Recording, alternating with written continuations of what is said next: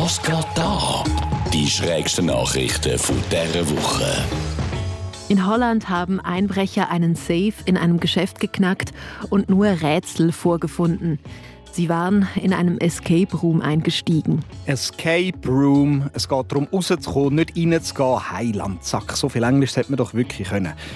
Richtig geil hätte ich es jetzt aber gefunden, wenn die Einbrecher sich gerade noch eingeschlossen hätten und die Rätsel zum Rauskommen partout einfach nicht hätten können lösen Der Hauptpreis wäre sicher Handschellen und eine Nacht hinter Gitter gewesen. In Berlin dürfen Sadomaso-Keller wieder öffnen, wenn alle Leute eine Maske tragen. Gut, nicht, dass ich jetzt im Detail weiss, wie es in so einem Keller zu und her geht, aber in meiner Vorstellung kann es nicht so schwer sein, die Leute von einer Maskenpflicht zu überzeugen nötigenfalls bekannterweise auch mit Schlägen. Die Frage ist höchstens noch, ob Lack und Leder auch Coronaviren zurückhalten kann. Eine Ente ist in England in einen Pub gelaufen, hat einen Pint Bier getrunken und wurde in einem Kampf mit einem Hund verwickelt. Okay, ich bin jetzt seit über zehn Jahren Journalist und ich glaube, diese Schlagzeile ist wirklich die beste, die ich je gelesen habe.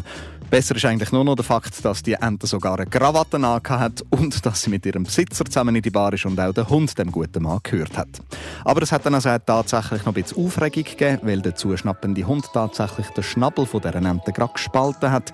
Die hat zum Tierarzt müssen und mit einer Vollnarkose müssen operiert werden, was bei Kleintieren offenbar gefährlich ist, weil die häufig gar nicht mehr aufwachen. Bei den Enten ist aber alles gut gegangen und sie versteht sich jetzt sogar wieder mit dem Hund Typisch englische Kneipenschlägerei halt. Zuerst draufhauen, dann ins Spital müssen und nachher gleich wieder zusammen Bier trinken. Was geht da? Der Radio 24 Redaktor Nico Meier mit den schrägsten News aus aller Welt. Jetzt auch online auf radio24.ch.